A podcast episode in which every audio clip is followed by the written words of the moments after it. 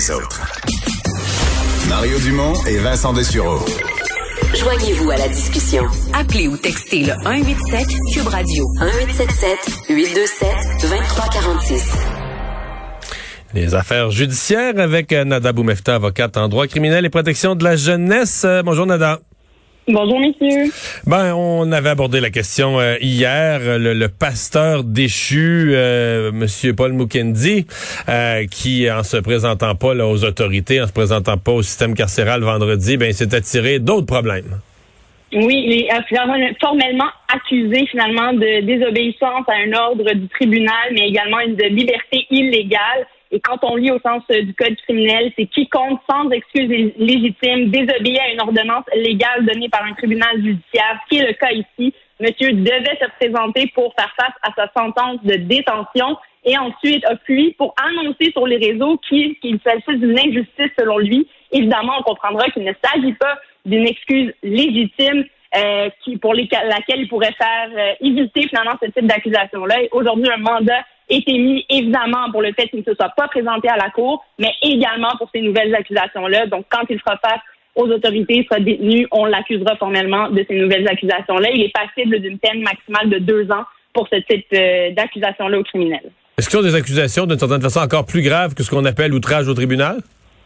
Il s'agit pas mal euh, dans, dans le même, c'est dans la même lignée que le méfait l'entrave. Euh, on va suivre généralement les conditions qui sont déjà euh, imposées à quelqu'un, comme ici, il avait des conditions de remise en liberté qui lui étaient imposées. Et dans ces conditions-là, entre autres, il y a celle d'être présent au tribunal, c'est ce à laquelle il a failli, et également le fait qu'il est en liberté présentement illégale, c'est qu'il devrait être détenu dans un autre dossier. Donc, il fera face à la justice par rapport à ça. Et c'est clair que le juge va tenir compte de sa cavale dans l'imposition de ces nouvelles sentences-là pour les nouvelles infractions desquelles il est accusé formellement aujourd'hui. J'ai deux questions. D'abord, quand on dit un mandat a été mis contre lui, ce que ça veut dire que tous les services policiers au Québec, au Canada ont vraiment un mandat avec sa photo, puis il est vraiment recherché, on, veut le, on veut le ramener?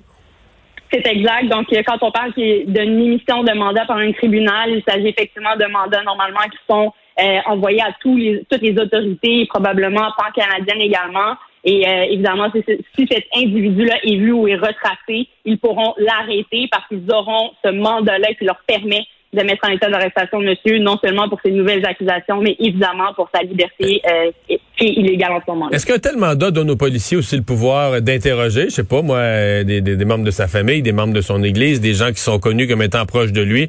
Est-ce qu'on peut les, interroger euh, pour collaborer à l'enquête? D'abord, le pouvoir policier est important de comprendre euh, qu'il est toujours présent. Un policier a toujours le droit d'enquêter, le pouvoir d'enquêter. Maintenant, les circonstances, c'est évident que depuis la fuite de cet individu-là, même avant l'émission du mandat, les policiers devaient probablement être sous euh, enquête et enquêter évidemment ses proches, est-ce qu'il a été aidé ou pas, quels sont les filets à suivre. Donc, on n'attendait pas après l'émission de, de ce mandat-là, Mario, là, pour euh, déclencher une enquête ou donner le pouvoir policier. Est-ce que c'est un geste criminel? Moi, si je sais là, que quelqu'un est recherché, là, puis je sais qu'il est dans tel chalet, dans le bois, à deux heures au nord de Bécomo, le long de la route numéro un tel, là, puis je le dis pas, mais je le sais. C'est démontré après que je le savais très bien. Il me l'a mis sur un papier. J'avais clairement l'information, puis j'ai dit aux policiers, moi, je suis rien, je suis pas au courant. Est-ce que je commets un acte criminel en faisant ça, en protégeant quelqu'un en euh, cavale? Et c'est clair que c'est pas une chose à faire et c'est clair qu'on participe à la commission d'infraction. Il faudrait voir encore une fois le DPCP sous quel chef précis on, on pourrait euh, accuser quelqu'un là-dessus. Mais il est clair euh, que oui, ça pourrait avoir des conséquences euh, criminelles, dont entre autres l'entrave. quand on aide quelqu'un à fuir la justice, on peut rentrer dans cette catégorie-là. Est-ce qu'il hmm. pourrait y avoir également accusation de complot dans sa fuite? possiblement aussi. On comprend que euh, oui, quand quelqu'un est en cavale, il peut possiblement être aidé par quelqu'un. Alors, euh, l'aveuglement volontaire, dans ce cas-ci, ne sera pas une défense, ça c'est clair. Mais après ça, des circonstances pourraient être soulevées. Cas est un cas d'espèce. Mais dans l'exemple très clair que tu donnais, où il n'y a pas de menace, il n'y a pas de d'échange, par exemple, qui a été fait ou d'armes pointées contre cette personne-là qui a délibérément aidé quelqu'un à fuir et qui l'admet par la suite et on a la preuve pour l'accuser, oui, pourrait faire hmm. face à des conséquences criminelles. Dans le cas de Mukendi, euh, je suis convaincu qu'il y a beaucoup de citoyens qui se disent bon ben là, il fait un crime de plus dans le sens qu'il il, se rend pas à la justice, là, puis il va pas à son, se présente pas en prison. Mais s'il y a déjà huit ans de prison, est-ce qu'il est empire son cas vraiment? Ça d'autres est-ce que est-ce qu'il a l'air d'empirer son cas parce qu'au tribunal, on va y redonner une sanction de plus, mais dans le fond, qu'il va purger en même temps? Ou est-ce que vraiment euh, c'est le genre d'action qui font que le juge pourrait euh, allonger la peine totale, euh, qu'au niveau de la libération conditionnelle, dans deux, trois ans, là, quand il va vouloir arriver pour une libération conditionnelle au tiers de sa peine, est-ce que c'est le genre de choses dont on pourrait tenir compte? Monsieur n'est pas fiable, c'est déjà pas présenté. Est-ce que ça a un impact réel ou c'est juste parce qu'il y a déjà huit ans, lui, là, c'est pas quelqu'un qui a un petit dossier. Est-ce qu'il l'empire vraiment son dossier?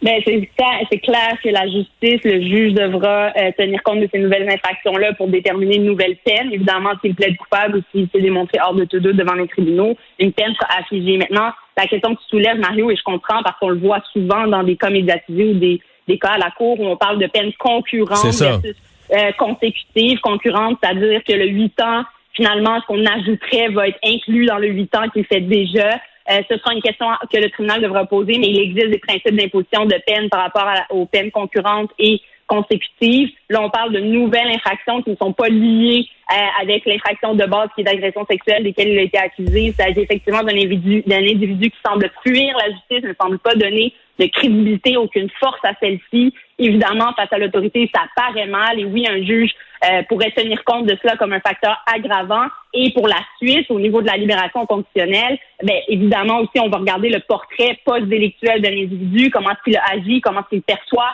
euh, l'autorité et comment est-ce qu'il perçoit aussi sa sentence. Hein. Le but, Mario, de sentencer quelqu'un, c'est pas juste de taper sur les doigts, mais c'est que cette personne-là comprenne et ne recommette plus les crimes. Ici, on a quelqu'un qui admet librement et devant les, les, même les réseaux sociaux que pour lui, la loi, ça ne veut rien dire euh, et qu'il vit une injustice finalement. Alors, c'est certain que ça va pencher dans la balance et qu'il aura, lui, un travail à faire de son côté s'il veut euh, avoir euh, changé la, la force là, de la vision de la justice euh, qu'elle aura sur lui et euh, l'impact sur sa vie.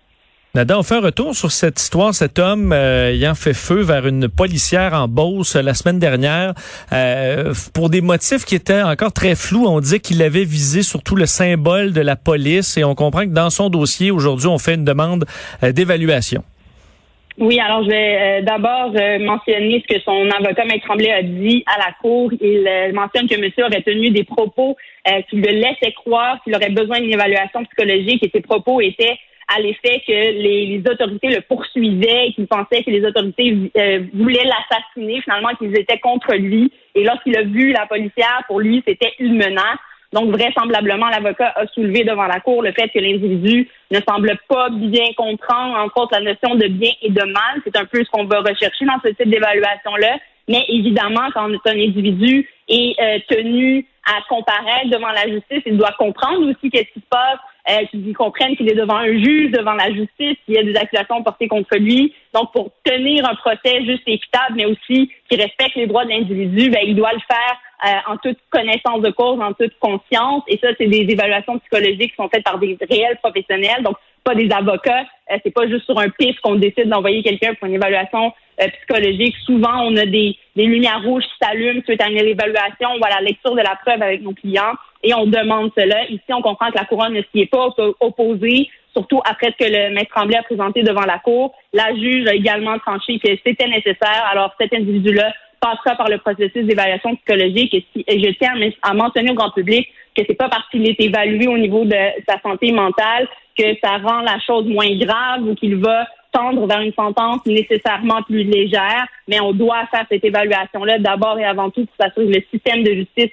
ait son réel effet sur cet individu-là et qu'il comprenne aussi le processus et les conséquences auxquelles il pourra faire face. Parce que Nada, euh, l'accusation de tentative de meurtre, là, donc c'est très sérieux. Nada, le cas extrême, c'est qu'il pourrait être jugé quoi euh, inapte à tenir son procès. Si l'évaluation euh, psychologique ou psychiatrique arrive à cette conclusion-là, on pourrait, c'est, ce que l'avocat recherche de vérifier est-ce qu'il est apte à subir son procès?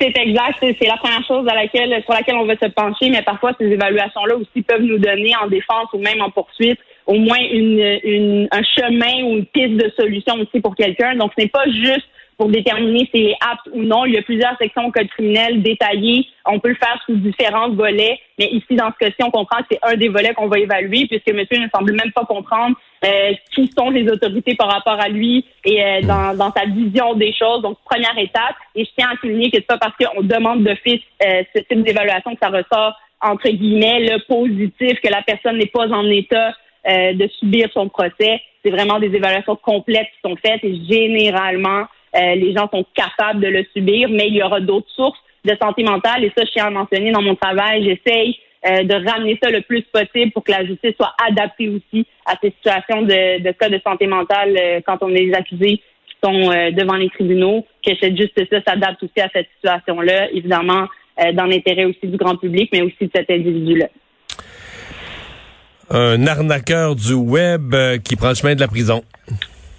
Oui, ça, on en parlait hier, euh, Mario, on parlait de proxénètes, euh, de gens qui peuvent tomber là-dedans ou qui peut en faire. Un autre exemple assez patent d'un individu qui, par son téléphone cellulaire, a pu d'abord arnaquer plusieurs personnes en faisant des fausses ventes Kijiji, fausses ventes de marketplace et demandait des dépôts aux gens, prenait leur argent, évidemment, fuyait sans jamais donner suite euh, à cette transaction-là et a également encouragé sa propre conjointe qui semblait elle-même vouloir le faire aussi à euh, faire des échanges euh, sexuels, la transportait également, s'assurait qu'elle était en sécurité et s'est vu être accusée de proxénétisme.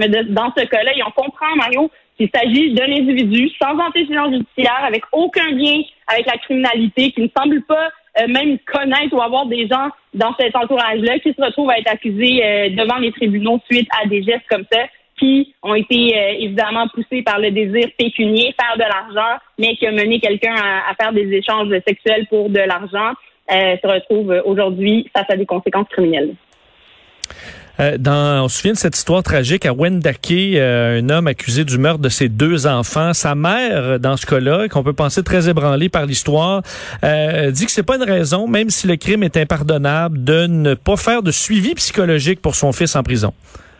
Oui, alors d'abord mentionner qu'il s'agit d'un individu autochtone, donc considérant toute le, la le, cadre légal qui existe suite à plusieurs décisions de la Cour suprême, comme l'affaire Gladu. Euh, évidemment, il y a tout un traitement qui sera fait dans les circonstances, donc une évaluation de l'individu, mais il y a aussi, c'est ce que la mère proclame, tout le volet de santé mentale qui devrait s'appliquer, qui devrait bien encadrer euh, les individus, surtout lorsqu'on se retrouve dans des situations, oui, aussi tragiques que celle-ci, et un individu qui semblait être en crise, dont l'aide n'est jamais venue, qui n'a jamais été euh, bien entourée. C'est ce que la mère décrit. Elle ne décrit pas son fils.